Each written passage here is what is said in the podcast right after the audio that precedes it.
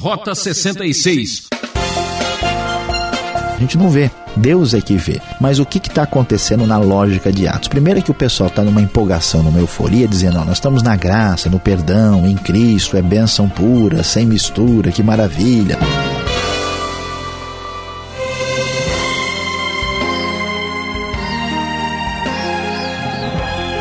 Ouvinte Transmundial, este é o programa Rota 66. Nossa expedição caminha pelo livro de Atos dos Apóstolos e hoje destacando o capítulo 5, que mostra a triste realidade de quem esconde as coisas. Fala sério! O professor Luiz Saião traz o tema A mentira tem vida curta. Como bem disse o reformador Lutero, a mentira é como a bola de neve Quanto mais rola, tanto mais aumenta. E para a igreja não entrar numa fria, logo de cara o fogo do Espírito Santo revelou toda a verdade. Ouvinte transmundial, precisamos levar a vida cristã a sério. Com o fogo do Espírito não se brinca. Oh, prezado ouvinte, certamente você já ouviu falar que a mentira tem perna curta, mas desta vez aqui no Rota 66 é diferente. A mentira tem vida curta. Vamos ver o que o texto sagrado no livro de Atos tem a nos ensinar sobre isso. Você deve se lembrar que Pedro e João haviam sido presos por proclamarem a ressurreição de Jesus Cristo. Mas o que acontece na sequência? A partir do verso 3 do capítulo 4, o texto diz que quando eles, Pedro e João, foram soltos, eles voltaram para os demais discípulos e contaram tudo que os líderes religiosos tinham dito a eles. E assim eles oraram a Deus, dizendo o seguinte: Ó soberano, tu fizeste os céus, a terra e o mar e tudo o que neles há. Tu falaste pelo Espírito Santo por boca do teu servo, nosso pai Davi, porque se enfurecem as nações e os povos conspiram em vão. Os reis da terra se levantam e os governantes se reúnem contra o Senhor e contra o seu ungido. Citação muito famosa do Salmo 2, um salmo considerado messiânico, aqui fala a respeito da resistência daqueles que se opõem a Deus tanto a Deus como ao seu representante real, que é o ungido, o Mashiach, o Messias. Veja só que nós temos aqui uma guerra da verdade contra a mentira, mas não há o que pensar sobre esta batalha, porque a mentira tem vida curta. E assim, ah, eles comentam como Herodes, Pôncio Pilatos e se reuniram com gentios e judeus e conspiraram contra Jesus, mas não há como vencer a força da verdade de Cristo. E depois desta oração, veja só que coisa impressionante. Eu queria estar lá para poder provar isso de perto todos ficaram cheios do Espírito Santo e anunciavam corajosamente a palavra de Deus e, além disso, o lugar onde estavam reunidos chegou a tremer, uma espécie de pequeno terremoto que atinge aquela localidade. E esta força da verdade, assim como já aconteceu anteriormente no final de Atos 2, produz uma união impressionante entre os discípulos. Todos tinham uma somente, um seu, um só coração. Ninguém considerava unicamente sua coisa alguma, eles compartilhavam tudo o que tinham. Os apóstolos continuavam a falar da ressurreição de Jesus e de tal forma havia união entre os que seguiam a verdade que não havia pessoas necessitadas entre eles pois os que possuíam terras e casas vendiam, traziam o dinheiro da venda e os colocavam aos pés dos apóstolos. E aí nós temos um destaque para uma das pessoas que era José, levita de Chipre, a quem os apóstolos deram o nome de Barnabé, que era o, o seu nome significava encorajador. Ele vendeu um campo que possuía trouxe o dinheiro e colocou aos pés dos apóstolos. Eu sei que o prezado ouvinte deve estar aí se deliciando de felicidade e alegria ao ouvir notícias tão boas assim. Pois é, mas, querido ouvinte, veja que coisa impressionante.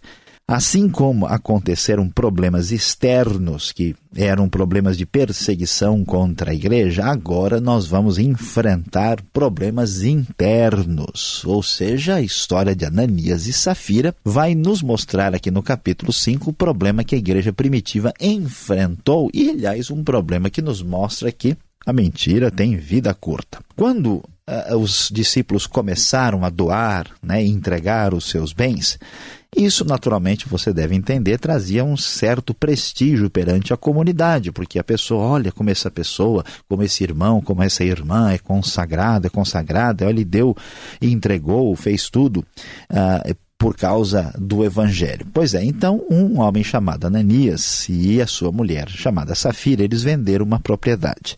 Mas o que, que ele fez? Ele reteve parte do dinheiro para si, né, lá junto, em tudo combinado com a mulher e o que restou ele levou para os apóstolos. E qual é a razão dele fazer isso? Ele quis mentir, enganar, dizendo que estava dando tudo, estava dando só uma parte, e a razão por que ele está dizendo isso, é, tentando vender essa imagem falsa, é porque isso, de certa forma, lhes dá, lhe daria algum tipo de prestígio na comunidade cristã.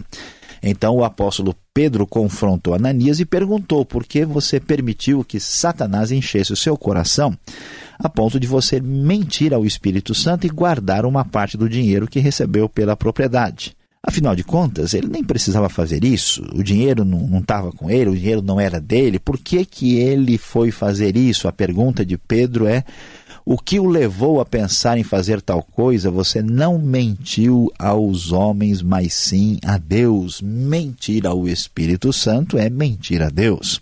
Quando Ananias ouviu isso, ele caiu morto, e grande temor apoderou-se de todos que estavam ali. E ele foi sepultado, e veja só, enquanto isso, a mulher nem estava sabendo o que tinha acontecido. E assim, três horas depois, a Safira, mulher de Ananias, chega sem saber o que tinha acontecido, e Pedro então lhe pergunta, né, para ver se ela vai uh, responder de maneira diferente. Escuta, foi tanto valor que vocês conseguiram pela propriedade, e ela confirmou. E então Pedro, aqui cheio do Espírito Santo, diz: porque vocês entraram em acordo para tentar o Espírito do Senhor. Aí estão os que sepultaram o seu marido, eles a levarão também. Assim, ela caiu morta do mesmo jeito e foi levada para ser sepultada, e toda a igreja ficou cheia de temor, e também todos que ouviram o que tinha acontecido. Meu prezado ouvinte, a mentira tem vida curta, não se pode brincar com as coisas de Deus. O que é interessante é a gente perceber como a ideia que está aqui por trás desse texto é que, apesar da graça, da bondade, do amor de Deus, Deus continua sendo justo e a sua atitude perante a, os pecados, as falhas humanas, é uma atitude de reprovação. A igreja estava numa euforia tremenda, achando que, pronto, agora né, não vai ter problema para mais ninguém. Então, para que o evangelho não se tornasse uma graça barata, uma bagunça sem tamanho, uma confusão, né, uma falta de senso, a ação divina mostra que Deus continua sendo o Deus que não pode entrar em acordo com o pecado. Diante dessas circunstâncias, nós vamos perceber que, apesar desse problema, os apóstolos começam aí a fazer muitos milagres entre o povo e os discípulos saem então ali, estão juntos pregando o evangelho, o evangelho começa a crescer e a igreja cresce muito. versículo 14 diz que o um número cada vez maior de homens e mulheres, veja a ênfase nas mulheres no versículo 14 mais uma vez. E o povo ficava tão assim admirado com isso que levava os doentes a, a, pelas camas e macas nas ruas para que pelo menos a sombra de Pedro se projetasse e eles fossem curados. Pessoas eram curadas das suas doenças e gente que era possessa de espíritos imundos era libertada. E assim diante desse crescimento tremendo da verdade contra a mentira, novamente os líderes religiosos, especialmente aqui saduceus, mandaram prender os apóstolos numa prisão. Mas o poder de Deus é tremendo e mais uma vez mostrou aqui a sua força. Durante a noite, o verso 19 nos diz que o anjo do Senhor abriu as portas do cárcere e eles foram libertados e voltaram pela ordem de Deus a pregar lá no templo e anunciar a mensagem da nova vida em Cristo. E a surpresa dos membros do uh, religiosos ali que convocaram o sinédrio para ver o que, que, estava acontecendo, porque disseram a eles: olha, a porta da prisão está tudo trancada, está tudo certinho, mas eles estão lá no templo pregando de novo a mensagem sobre esse tal Jesus. E assim os apóstolos foram levados ao sinédrio para serem interrogados pelo sumo sacerdote, diz o verso 27. E, e eles afirmam: escuta, nós demos ordens expressas a vocês para que não ensinassem neste nome. Você vê a luta da verdade contra a mentira, mas em todos os casos, como foi em Ananias e Safira, a mentira tem vida curta, ela não pode prevalecer. E assim Pedro e os apóstolos respondem aquilo que eles precisavam dizer naquela hora. É preciso obedecer antes a Deus do que aos homens. E então ele afirma mais uma vez que Deus, o Deus de Israel, havia ressuscitado Jesus, que havia sido morto injustamente, e ele havia sido exaltado, e nós somos testemunhas destas coisas, bem como testemunho que também é dado pelo Espírito Santo que Deus concedeu aos que lhe obedecem. Então, os religiosos ficaram furiosos e queriam matá-los, mas um homem ponderado, sempre há em qualquer lugar pessoas bem mais equilibradas e ponderadas. Gamaliel, um mestre da lei respeitado por todo mundo, disse: Israelitas, ó, vamos pegar mais leve, vamos devagar, né? Lembrem-se de que surgiu um tal de Teudas é, falando, né? Aí ser alguém importante, ele foi morto, seus seguidores se dispersaram e isso acabou em nada. Então, eu os aconselho a dizer o, a fazer o seguinte: deixe esses homens em paz e soltem-nos. Se o propósito ou atividade deles for de origem humana, fracassará. Se proceder de Deus, vocês não serão capazes de impedi-los, pois se acharão lutando contra Deus. E então, ouvindo o discurso de Gamaliel, eles acabaram deixando os apóstolos livres, e olha que coisa impressionante. Preste atenção, prezado ouvinte, os apóstolos saíram dali alegres por terem sido considerados dignos de serem humilhados por causa do nome e continuavam sempre a proclamar a grande verdade que Jesus é o Cristo, a verdade vencedora insofismável a verdade que prevalece, porque, afinal de contas, a mentira tem vida curta.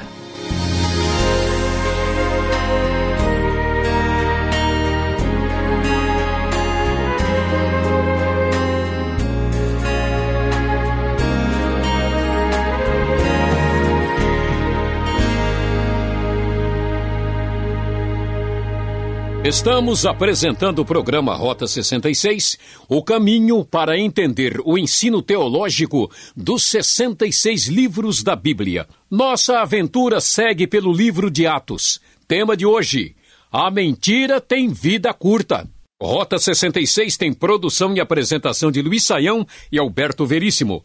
Na locução, Beltrão. Esperamos a sua participação. Escreva para rota 66 arroba transmundial.com.br ou caixa postal 18.113 CEP 04626-970 São Paulo, capital. E visite o site transmundial.com.br. Vamos às perguntas, confira!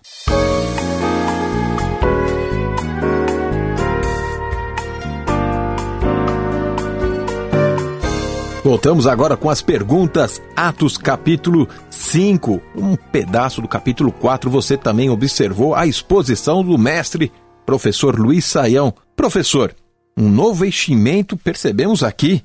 E agora tem até terremoto na história. Como entender este episódio, todo esse momento da igreja? Pastor Alberto, de fato, um novo enchimento do espírito. E o que nos surpreende um pouco, porque Atos 2 acabou de acontecer, o Pentecoste né, mostrou o poder do Espírito Santo que trouxe enchimento a todos que ali estavam. Agora, esse enchimento do Espírito é, mostra para nós, primeiro, que Deus de fato tem poder e é soberano e pode agir da maneira que ele bem entende. Às vezes, muitos grupos religiosos, né, tanto grupos mais recentes como grupos históricos, querem cercear demais a Deus, querendo dizer que ele só pode agir de um jeito ou de outro jeito. E não é bem assim. Né? Então, não é verdade que existe um único enchimento do Espírito. Tanto é que o pessoal acabou de passar pelo Pentecoste e agora o Espírito trouxe um enchimento, e do jeito que está no grego, é um enchimento instantâneo. Deus pode providenciar isso em função das necessidades do seu reino. E para mostrar o verdadeiro poder sobrenatural de Deus, porque quando alguém tem uma experiência com línguas ou uma experiência desse tipo, alguém pode dizer que é psicológico, mas terremoto psicológico, você já imaginou se é possível? Então, para provar que o poder pertence a Deus e que Deus estava no controle, agindo em favor do evangelho que nascia e crescia na igreja primitiva. Agora, esse movimento que nascia, crescia, né? Os cristãos estavam vendendo tudo, eles estavam empolgados. Será que eles não estavam entregando seus bens porque criam que Cristo estava voltando agora, amanhã ou depois? Como então interpretar essa passagem? Pois é, sabe que de fato alguns uh, estudiosos assim, vamos dizer, mais críticos da Bíblia, sugerem isso mesmo. Olha, os discípulos acreditavam uh, que Cristo estava para voltar.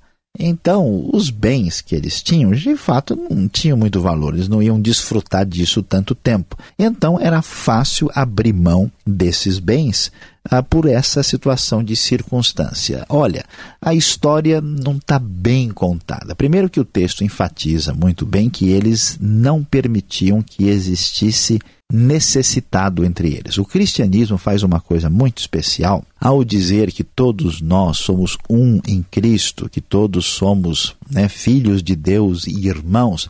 Ele, o cristianismo bíblico ele produz um nivelamento entre as pessoas, né? Então é, é, é errado, é complicado eu estar numa boa e meu irmão está em sofrimento. Eu preciso fazer alguma coisa. Então a motivação foi da caridade cristã que se manifestou aí. Agora, essa questão da vinda de Cristo é interessante.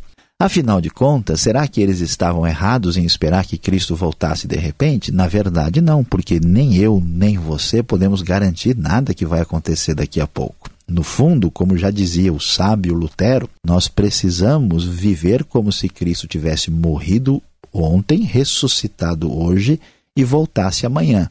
No final das contas, né, na perspectiva da eternidade, nós vamos ver de fato que Cristo voltou rapidamente. Aliás, a nossa vida, né, quando nós perdemos né, a nossa o nosso tempo que não pode mais ser renovado, quando damos o último suspiro, a nossa chance acabou. Não há mais o que fazer. Portanto, a atitude deles, que parece assim uma crendice, é muito sábia do ponto de vista da perspectiva da eternidade. Olha, falando em atitude, Ananias e Safira, o capítulo 5 de Atos, narra aqui a história, o que aconteceu com este casal. Por terem mentido, Deus os matou. Não é muita exigência. Se for assim, quem é que vai sobreviver a um julgamento tão severo? Essa igreja aí eu acho que eu não ia passar, não, viu? Pois é, pastor Roberto, de fato, se Deus não renovar a sua misericórdia todas as manhãs, ninguém sobrevive. Né? O que, que acontece? A gente é, tem uma dificuldade de entender certos textos bíblicos porque a gente só vê uma parte da história, a gente não consegue ver o todo. Né? A gente está como quem está com a cara enfiada no mapa, né? tentando ver uh, o país todo. Se a gente tivesse a distância suficiente, né? olhasse na perspectiva correta, a gente veria o todo. A gente não vê. Deus é que vê. Mas o que está acontecendo na lógica de Atos? Fatos. Primeiro é que o pessoal está numa empolgação, numa euforia, dizendo: ó, nós estamos na graça, no perdão, em Cristo, é bênção pura, sem mistura, que maravilha, né? Aí o que acontece? Deus vai mostrar que o Deus do Novo Testamento é o mesmo Deus do Antigo Testamento, que é um Deus severo e que não se pode zombar de Deus. Né? Tudo que o homem planta, ele acaba colhendo. E aí foi muito importante essa disciplina divina. A gente se assusta muito com a ideia da morte, mas na verdade, Deus que nos dá a vida pode antecipar a nossa ida né, para a vida eterna na hora que ele bem entender. Quando Deus age assim, em primeiro lugar, ele estava mostrando a sua seriedade, e em segundo lugar, a gente vai perceber que isso era muito sério, porque aquela comunidade crescendo o evangelho precisava ter uma postura muito clara de que Deus está no, no domínio, no controle da situação, senão isso perderia a credibilidade. E ainda mais, aquilo que está acontecendo acontece pelo poder do Espírito. Então alguém poderia imaginar, puxa, esse pessoal conseguiu enganar o Espírito de Deus, será que esse Espírito é poderoso mesmo? Então o julgamento trouxe um temor muito importante, aliás, com esse temor muita gente nem queria se aproximar da igreja assim, se não fosse com intenções positivas. Então a gente fica preocupado quando muitos movimentos cristãos abrem mão assim de uma ética mais pura, né? alguma coisa está errada. Será que esse pessoal se desligou de Deus, porque se a pessoa for de Deus, for da igreja de Deus, mais cedo ou mais tarde ele vai receber uma disciplina divina que é característica daqueles que são ah, realmente santos e que estão seguindo no caminho da vida eterna. A gente fica perguntando por que, que acontece tanta coisa pior e Deus não põe a mão. Nós não sabemos. Deus é soberano. Às vezes ele está dando mais um tempo para a pessoa, às vezes tem razões para isso e, uh, na verdade, ele tem o domínio sobre tudo. Agora, Satanás ele está fora da igreja ou ele está dentro dela? Como é que ele conseguiu atingir Ananias? O verso 3 fala que ele encheu o coração de Ananias. Ananias podia falar assim: Olha, eu não sou culpado, Satanás que jogou nessa situação. Pastor Alberto, Satanás, a Bíblia diz que a gente deve tomar cuidado com ele. Então, ele não está impedido de agir na igreja. Aliás, ele luta contra a igreja e é, pode certamente atingir a vida de tantas pessoas. Por isso que a Bíblia diz que a gente deve resistir a Satanás e se voltar para as coisas de Deus. Ninguém deve imaginar porque é religioso, porque está na igreja e está livre de tentações e de problemas. Isso não é verdade. Agora, a sombra de Pedro curava? Isso não é muito misticismo aqui do texto? E hoje em dia, como é que podemos agir? Será que uma sombra aí de alguém espiritual, né? Vamos entender o que acontece, né? Pedro, de modo nenhum, né, tentou projetar sua sombra para curar as pessoas. Pedro, de modo nenhum, ah, marcou uma hora, venham né, aqui receber né, o toque da sombra poderosa. Nunca foi desse jeito. O que acontece é que na, na teologia da cura do Novo Testamento existe aquela ideia da expressão da fé. Então as pessoas criam tanto no poder de Deus que eles pensavam o seguinte: ó, se eu for lá e tocar ah, onde passa a sombra e vai acontecer a cura. Aquilo era apenas uma manifestação concreta de fé que a pessoa mostrava. Então o poder não estava na sombra, é como o toque nas vestes de Jesus. O poder não está nas vestes. Ninguém deve sair por aí sacralizando objetos e relíquias como se eles fossem mágicos. O que pode acontecer é uma cura extraordinária por uma verdadeira demonstração de fé. Agora, o capítulo 5 de Atos, ele termina com o conselho de Gamaliel. Seria isso uma norma para nós hoje? Todo que prospera, né? Deve ser então de Deus? Seria isso? Olha, pastor Alberto, na verdade não. Gamaliel, ele está falando isso circunstancialmente. Ele está percebendo né, que o pessoal está lá em polvorosa, preocupado uh, com o crescimento do cristianismo. Ele diz, olha, esse pessoal parece que não está fazendo nada tão assustador e de errado. Então vocês devem deixar eles para lá. Agora, isso não quer dizer que se surgiu um grupo aí pregando o adultério, a mentira, o roubo, o assassinato, o crime, coisa mais absurda, e continuar a se desenvolver e crescer, a gente vai dizer, não, olha, isso aí deve ser de Deus porque está prosperando. Então, quando uma coisa dá certo, não quer dizer que o pessoal lá está fazendo certo, né? A gente não pode confundir as coisas. Então, o conselho de Gamaliel não pode ser exageradamente universalizado. Muito bem, você que quer ter vida longa, fique atento. Vem agora a aplicação desse estudo.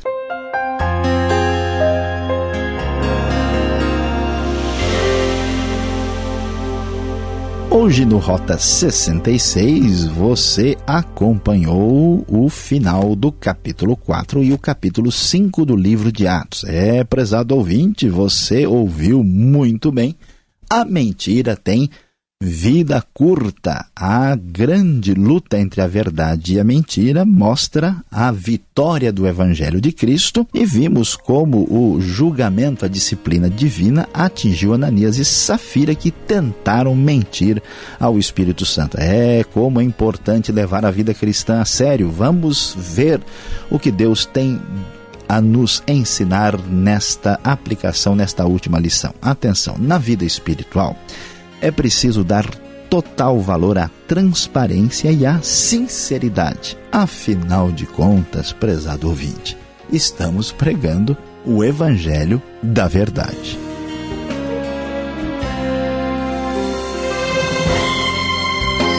Assim finalizamos, ouvinte, mais um Rota 66, que promete voltar com mais reflexões. Esperamos por você nesta mesma emissora e horário. Combinado?